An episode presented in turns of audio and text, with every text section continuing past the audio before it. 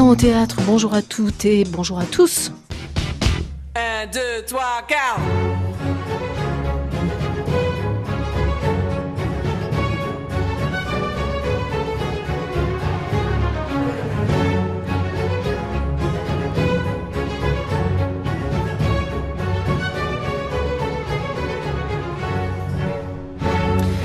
Patrice Chéreau est mort un lundi, le lundi 7 octobre 2013. La nouvelle, pourtant attendue, avait eu à l'époque un effet sidérant. Il n'est pas sûr que cette sidération se soit réellement estompée. Penser à la mort de Chéreau, penser que Chéreau est mort, provoque toujours un temps d'arrêt, comme s'il fallait à chaque fois apprivoiser la perte, refaire le deuil à l'infini. Cela tient à l'empreinte exemplaire laissée sur le théâtre par le metteur en scène, à la puissance de son geste, l'évidence de ses représentations qui s'inscrivaient dans la chair même de la vie. Cela tient aux images qui nous restent de lui, son corps photographié mais qui n'est que mouvement, son regard sombre mais toujours éclairant, ses mots limpides, sa pensée droite. Cinq ans après la mort de Patrice Chéreau, l'un de ses comédiens fétiches, préférés, emblématiques, va monter sur la scène de l'Odéon Théâtre de l'Europe pour lire des textes de l'artiste. Pascal Grégory souffle sur les braises pour que le feu ne s'éteigne pas, et il a bien raison. Nous ouvrons avec lui à la page Patrice Chéreau, notre encyclopédie en mouvement du théâtre. Nous sommes ensemble jusqu'à 16h. Bienvenue. Je suis celui qui transmet, je suis celui qui doit aider la compréhension du texte. Je suis celui qui doit rendre limpide ou complexe, ou en tout cas organiser les choses. Et pour les organiser, je n'ai pas d'autre moyen que mes propres sensations, je n'ai pas d'autre moyen que mes propres intuitions, je n'ai pas d'autre moyen de, que de lire la pièce comme les acteurs au filtre, avec le filtre de ma propre vie. Et à un moment donné, je, oui, je parle, je parle de moi. Je parle de moi beaucoup plus qu'on ne le croit, même si je laisse parler l'auteur. À un moment donné, j'essaie de transmettre ce que j'ai compris, moi ce que font les acteurs. Les acteurs parlent de, transmettre les mots de l'auteur en, incarnant des personnages, en incarnant des, sensibilités, des sensations, des émotions, en allant puiser en, eux, ce que je fais moi aussi quand je fais une, lecture, en allant puiser là, d'aller chercher le point là où ça a un écho en moi. Un, deux,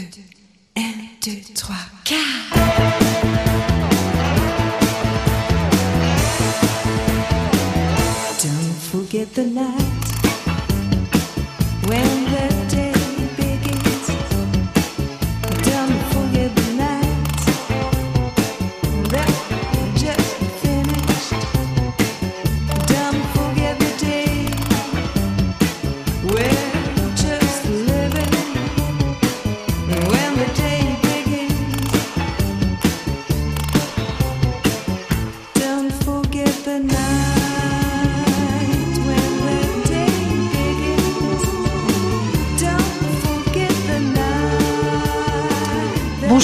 Pascal Grégory.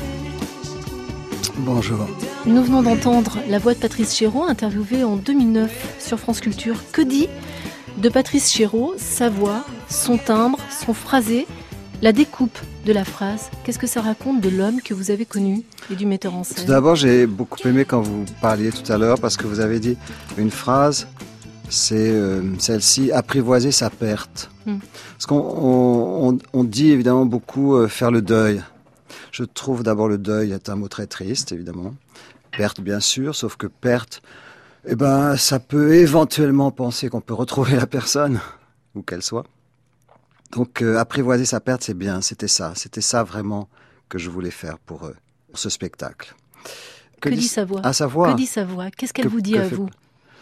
Bah, quand je l'entends, je suis euh, avec lui. Hmm. Quand j'entends, bah, quand j'entends, je repense toutes ces années, toutes ces années ensemble, tout ce travail que nous avons fait en commun, énorme travail, la rencontre de Patrice et moi, là, le lieu où nous nous sommes rencontrés, la première proposition que je lui ai faite alors qu'il ne s'y attendait pas, à propos de Hamlet, qu'il allait monter au Festival d'Avignon. Et je lui ai dit, mais tu as pas un rôle pour moi? Non, non, non, me, me répond-il, non. Tous les rôles sont pris. Je dis, oh, c'est emmerdant. Ben, il me dit, bah, si tu veux, je te propose le euh, Roi de Comédie, le Halbardier, Fortinbras, et puis un autre petit, et puis, et puis un autre petit rôle. Ça veut dire que sur cinq heures de spectacle, c'est-à-dire une heure par acte pour Hamlet, sur cinq heures de spectacle, j'apparaissais 15 minutes. Et j'avais déjà fait pas mal de trucs. Hein. J'avais fait des films. et des pièces et tout ça. Donc j'étais, ah, bon, disons, un, petit peu connu. Je commençais à être connu. Et vous aviez tourné dans les films d'Éric Romer. Oui, vous voilà, étiez Eric quand même Romer, assez connu, voilà. Pascal Grégory. Et, euh, et, et j'ai accepté. Je me suis dit, mais je peux pas passer à côté d'un truc pareil, c'est pas possible. Alors, je vous dis pas que j'ai pris un immense plaisir à jouer. En revanche, j'ai pris un immense plaisir à jouer dans la cour d'honneur du Festival d'Avignon. Et puis c'est après. Alors, il y a l'acteur qui jouait Horatio qui est parti pour la tournée. Et il m'a dit, bah voilà, voilà le rôle d'Horatio. Horatio, c'est un très grand rôle, le copain d'Hamlet. Et euh, la conscience d'Hamlet. Et, c'est comme ça que ça a réellement commencé notre travail. Donc quand je l'entends, je pense à tout ça, évidemment. Je pense à la dernière fois que je l'ai vu, c'est-à-dire la veille de sa mort. Nous avons dîné ensemble tous les deux, chez lui. Nous avons beaucoup discuté, beaucoup discuté de littérature, beaucoup discuté de ses projets, même s'il était extrêmement diminué. Et voilà, euh, je pense évidemment à ça. Et au lendemain, quand j'ai appris qu'il était mort le lendemain matin. Vous parliez euh, d'apprivoiser la perte ou de tenter de l'apprivoiser. Pascal Grégory, est-ce que lui, il apprivoisait la mort? Oui, il aimait. Il, je dis pas, je dis pas qu'il aimait la mort, non. Il, euh, il la sentait bien. Disons que il était. euh, oui, c'était très intéressant pour lui, la mort. Il était proche de ça. Mm. Oui. D'ailleurs, euh, la dernière pièce qu'il ait montée, avec, en, en l'occurrence avec moi et avec Valéria Bruni Tedeschi, Bulogier, Rêve euh, d'automne Rêve d'automne au théâtre de la ville, c'était autour de la mort. Totalement. C'était la mort de, la mort de tous ces personnages. Ça se passait dans un cimetière.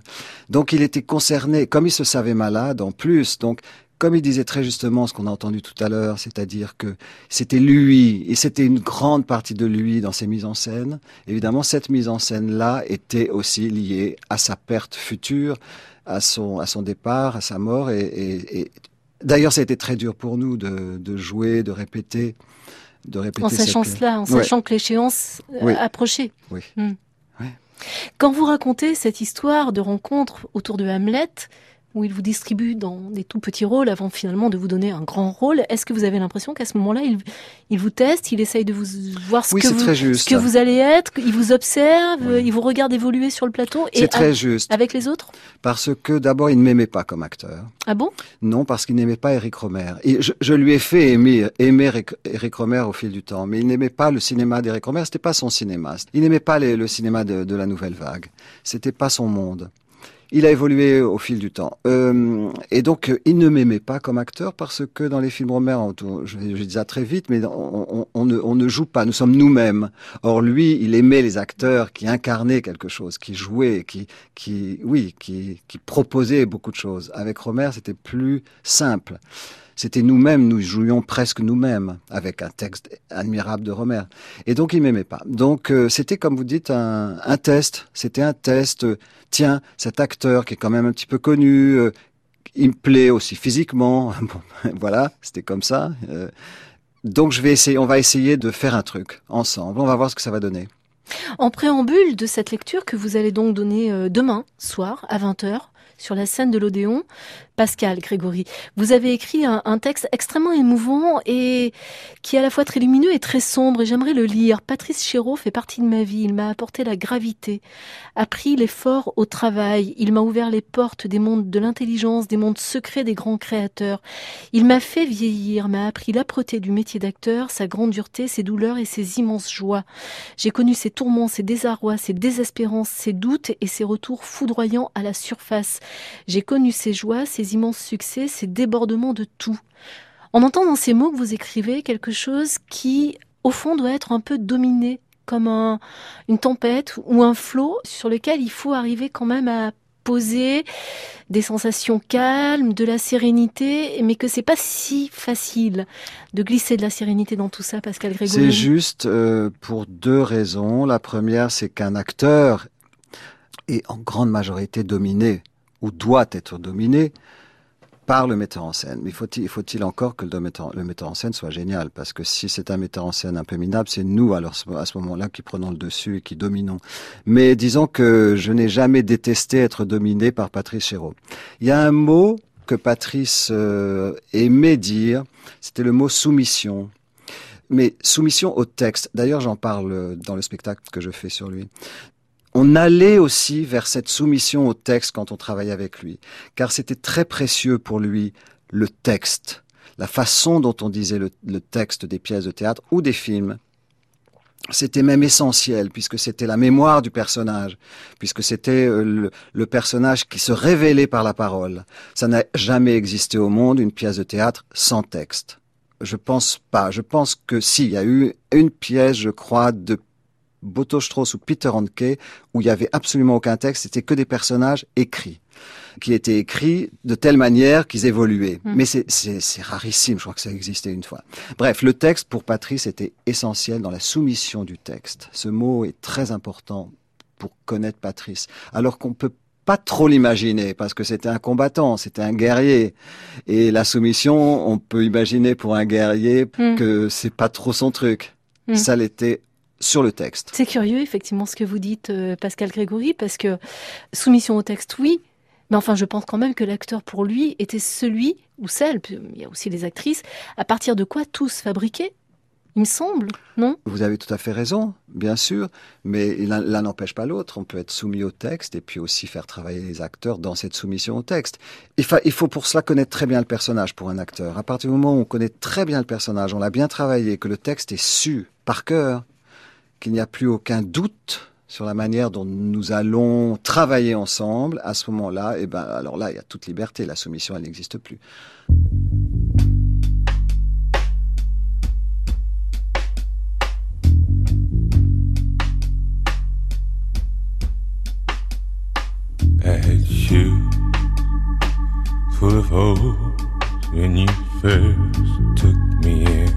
France Culture. Une saison au théâtre. Joël Gaillot.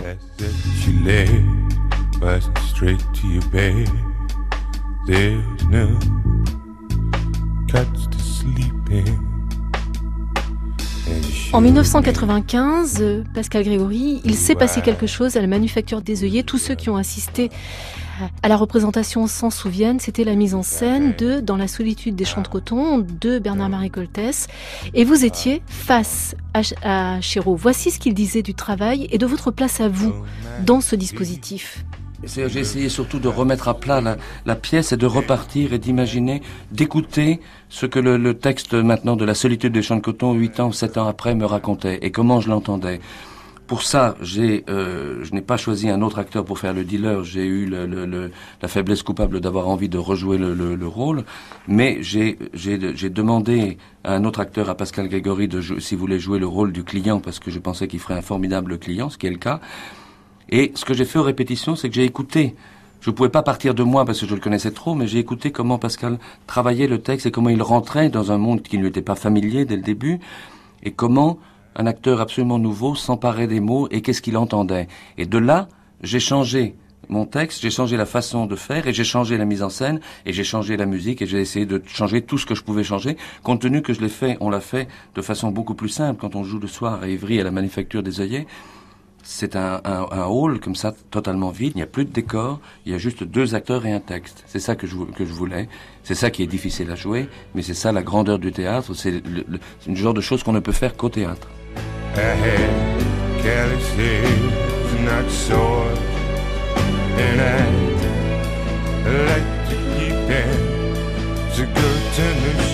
Je ne sais pas, vous, Pascal Grégory, quel souvenir vous avez gardé de ce face-à-face, mais pour tous ceux qui l'ont vécu, c'était euh, animal, organique, érotique, d'une rare puissance.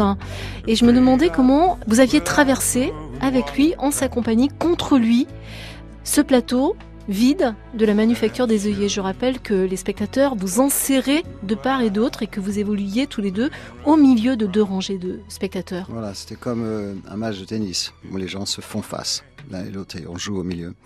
Euh, ce texte, euh, Patrice disait que c'était, enfin cette mise en scène de, dans la solitude champ de coton de Coltès, Patrice disait que c'était l'essence même du théâtre. Deux acteurs, un texte, à nu.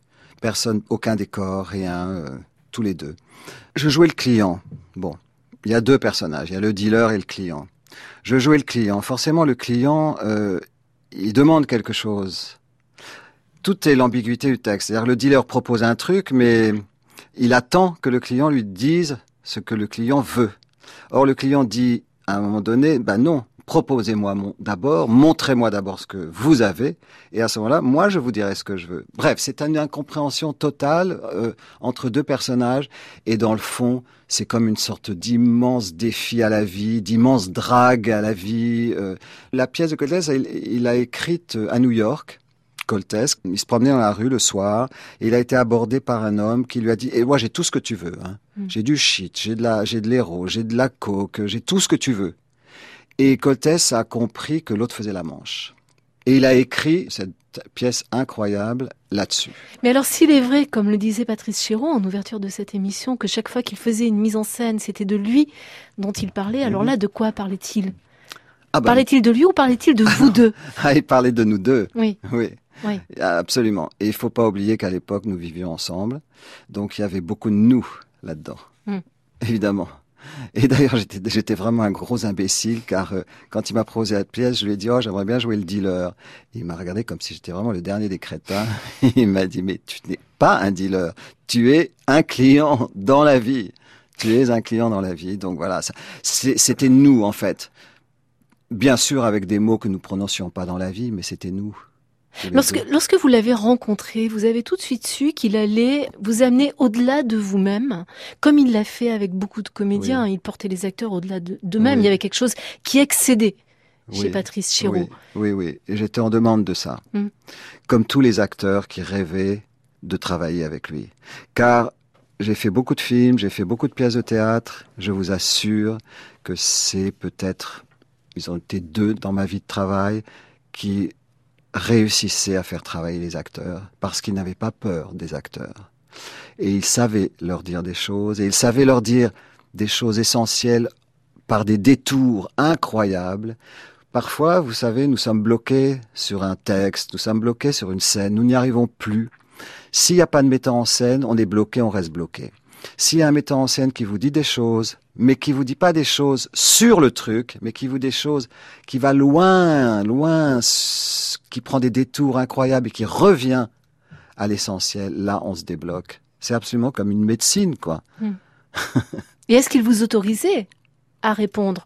Est-ce que vous aviez le droit d'être en conflit, en opposition, d'objecter, de ne pas être d'accord? Oui, il aimait ça, mais il aimait qu'on lui, il aimait qu'on lui résiste. Ça, ça voulait pas dire qu'on lui résistait, qu'on avait du mal à lui résister, mais il aimait qu'on lui résiste. D'abord, il, disait tout le temps non. hein. La première chose, par exemple, Patrice, je voudrais plutôt rentrer à gauche qu'à droite, car je le sens. Bon, ça c'est des trucs d'acteur, quoi, je le sens. Et il disait non, immédiatement, ah non. Et puis on travaillait au fil de l'heure, et puis à un moment donné, il disait euh, ah bah oui, finalement oui, rentre à droite, c'est bien.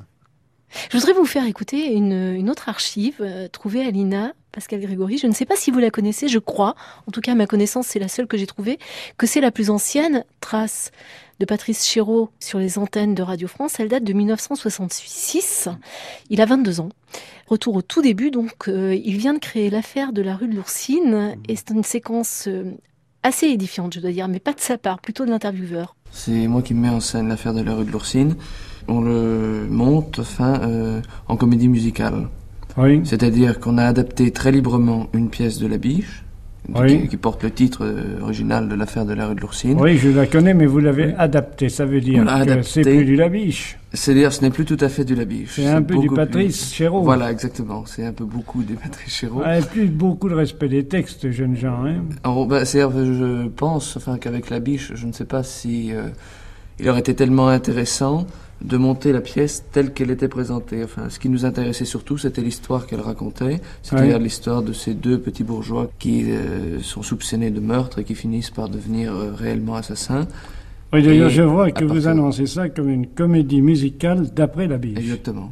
Alors, de qui est la musique? La musique est d'un membre de la troupe, Jean-Pierre Moulard, qui a écrit une, une musique originale. Voilà, on va passer sur le ton très paternaliste du journaliste, hein, laissons ça de côté. Il dit quand même une chose qui est juste. Il dit c'est un peu du Patrice Chéreau. Il a quand même compris ça. Il a quand même saisi ce qui allait être après la marque de Patrice Chéreau, c'est que Patrice Chéreau prend un texte, fait un film de cinéma, ça ne peut être personne d'autre qui a signé la représentation ou qui, qui a signé le film, Pascal Grégory. Il n'y a pas de confusion possible. Bah oui, mais le- oui, c'est ça, il le dit lui-même, qu'il est partout, dans toutes ses œuvres, dans tout son travail, c'est lui-même. Il le dit, c'est sa vie. Il ne vit et ne pense qu'à travers ce travail qu'il fait tout au long de sa vie.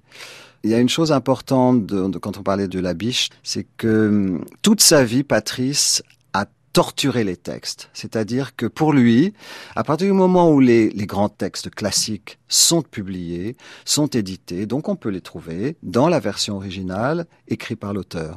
Et puis lui, en revanche, il est tout à fait d'accord pour que les metteurs en scène coupent des choses, torturent le texte, et ainsi de suite. Je me souviens dans Phèdre, quand il avait monté Phèdre, Au théâtre de l'Odéon, avec Berthier, avec Dominique euh, Blanc, avec Eric moi, Ruff. oui c'est ça, avec Eric Mm. Ruff. Et je jouais Thésée. Eh bien, il a coupé des vers. Et pour des puristes, c'est absolument un scandale. Et en revanche, pour la compréhension, je dirais, pour alléger un peu l'histoire, la, la, psychologie des personnages, il avait effectivement coupé deux, deux vers par-ci, deux vers par-là, deux vers là. Et un soir, il y avait un type au premier rang qui avait le texte de Racine, qui n'a pas regardé le spectacle, qui était la tête dans, le livre de Phèdre, et qui, à un moment donné, quand les deux vers n'ont pas été dits, a levé la tête, et on a senti presque, parce qu'on le regardait, on a senti presque qu'il allait hurler. C'est phénoménal, enfin, Mhm. de penser qu'on n'a plus le droit de toucher à quelque chose qui est intouchable, pas apparemment. Patrice, lui, non, au contraire, absolument. Euh, quand euh, Simon Stone a monté les Trois Sœurs à l'Odéon il n'y a pas si longtemps, Mhm. où il a bouleversé les Trois Sœurs de Tchekhov, on reconnaissait quand même les Trois Sœurs de Tchekhov. Ça, indéniablement, mais il a tout bouleversé, avec parfois des mots modernes, et ainsi de suite. Et Patrice était très fervent, très fervent de ce truc.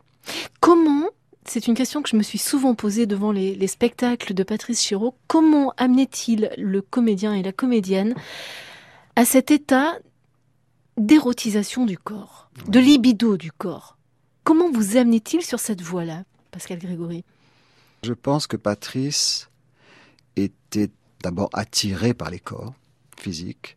Pas seulement les corps des garçons, mais aussi les corps des femmes. Dans l'intimité, c'est magnifique la façon dont il filme le corps des deux, le couple, l'homme et la femme. Il était attiré par la chair, il était attiré par la peau, il était attiré par le sexe. Le sexe et la mort, c'était deux choses très importantes pour lui. Et en fait, il avait raison parce que ce sont des choses très importantes. Et comme ce n'était pas un intellectuel, c'était quelqu'un d'incroyablement intelligent et d'incroyablement cultivé, mais c'était pas du tout un, intellectuel comme l'était par exemple Antoine Vitesse. C'était pas un théoricien du théâtre, c'était un pur euh, euh, sens sensuel du théâtre. Et c'était pour lui la chose la plus importante, le corps qui se meut sur le, plateau ou sur, une, ou sur un plateau de, de cinéma. C'était comment faire évoluer ces corps pour que la sensualité ressorte. Ces corps qui s'attirent les uns et les autres et qui se déchirent et qui reviennent. Mais il vous met dans cet ça. état-là quand vous jouez avec Valeria Bruni Tedeschi dans ce dernier spectacle, le texte de Yon Foss euh, au théâtre de la ville. Vous êtes à ce moment-là dans le désir de, et, et la haine Oui. aussi de Oui, oui. Bruni Tedeschi, puisque vous euh, étiez un vais couple dire, qui se déchire. on est acteur. Quand on est acteur, on est forcément exhibitionniste. À différents degrés, mais on l'est. Et Patrice, disons, exacerbait cet exhibitionnisme. Et ça ne me dérangeait absolument pas. S'il m'avait demandé d'être nu, ça ne m'aurait absolument pas dérangé, si ça rentrait dans la logique du personnage et de la mise en scène.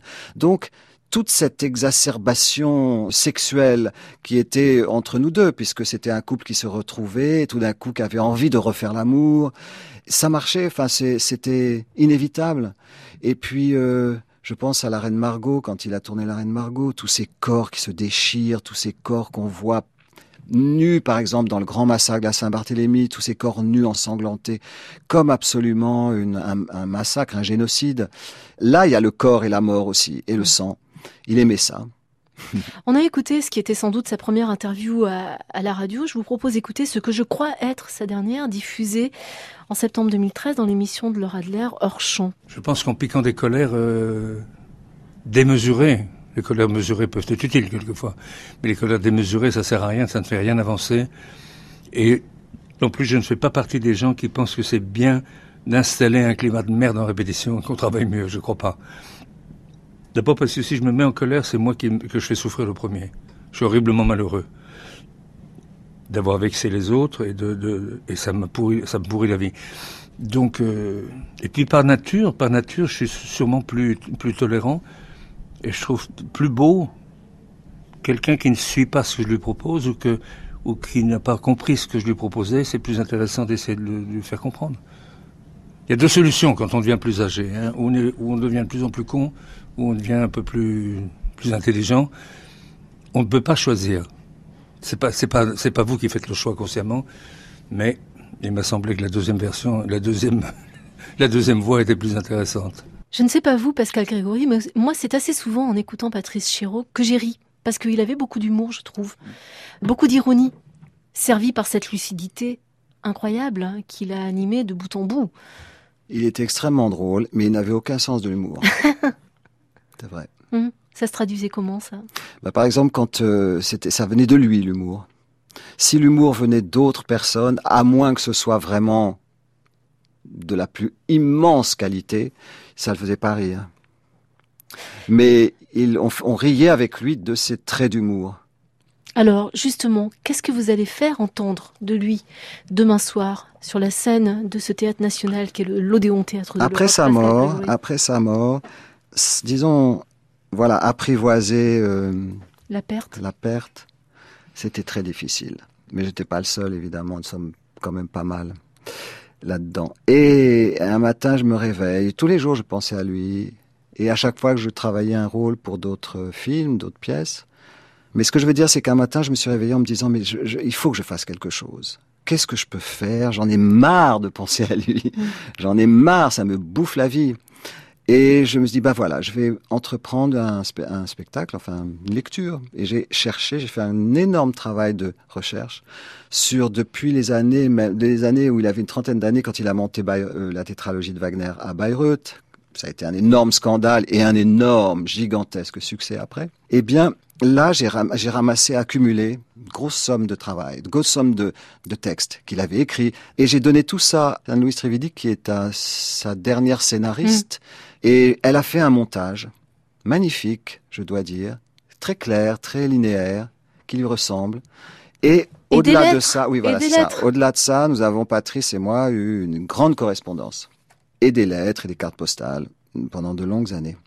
Je ne lis pas les lettres les plus intimes, mais je lis quelques lettres très significatives de son esprit et deux lettres intéressantes, notamment un poème qu'il m'avait écrit à propos de dans la Reine Margot, dans la Reine Margot, dans, dans lequel je jouais le duc d'Anjou, et aussi une longue lettre dure qu'il nous avait envoyée à tous les acteurs après qu'on qu'il ait vu une représentation à Genève du Temps et la Chambre de Boto Strauss. Ça commence un peu de ce genre. Vous étiez content, vous aviez l'air content, ça se passait bien, ça a fait un gros succès. J'ai vu la pièce hier soir. Hum, Vous aviez l'air très heureux, vous aviez l'air content. Eh ben, ne le soyez pas, car c'était très mauvais. Et je lis cette longue lettre. Et il explique pourquoi il avait trouvé, lui, ça très mauvais. C'était un énorme succès. Hein.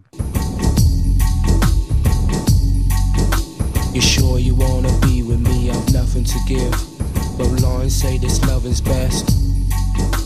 Will leave us in emotional pace. Take a walk, taste a rest. On se quitte. Pascal Grégory, avec cette musique que vous connaissez très bien, puisque c'était la musique qui accompagnait hein, la solitude euh, dans les champs de coton à la manufacture des œillets. Je rappelle que Ce qui m'aime, c'est le titre que vous donnez- avez donné à cette lecture des écrits de Patrice Chéreau. C'est demain à l'Odéon à 20h. Je rappelle également la publication aux éditions Actes Sud, collection Le Temps du théâtre, du livre J'y arriverai un jour, ainsi que de la parution aux mêmes éditions du journal de travail de Patrice Chéreau.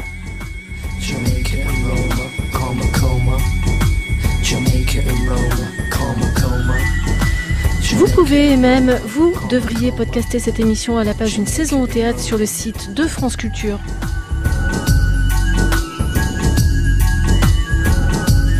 Inès Duperron, Jordan Fuentes, Vanessa Nadjar, Joël Gaillot vous salue. Bientôt 16h sur France Culture. Vous avez rendez-vous avec Aurélie Luneau et son magazine de cause à effet. Excellent dimanche à vous tous.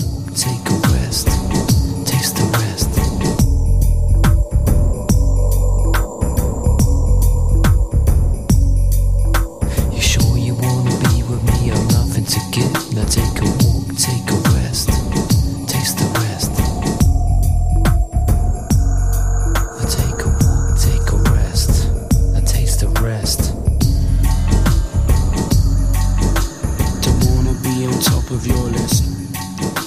Monopoly and properly kissed. We overcome in 60 seconds with the strength we have together, but for now. Emotional ties, they stay severed when there's trust to be treated. Someone with funk will hear beats. Karma coma, Jamaica and Roma, karma coma, Jamaica and Roma, karma coma, Jamaica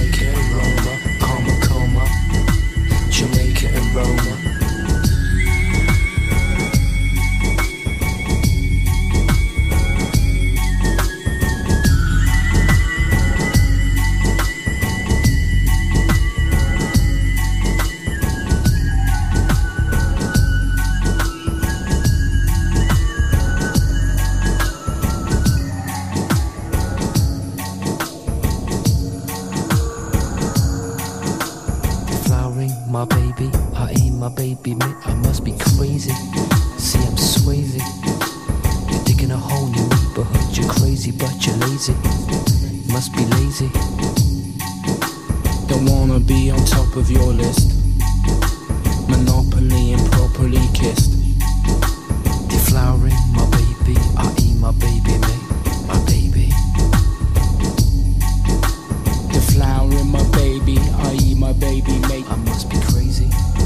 Must be lazy. Karma coma. What?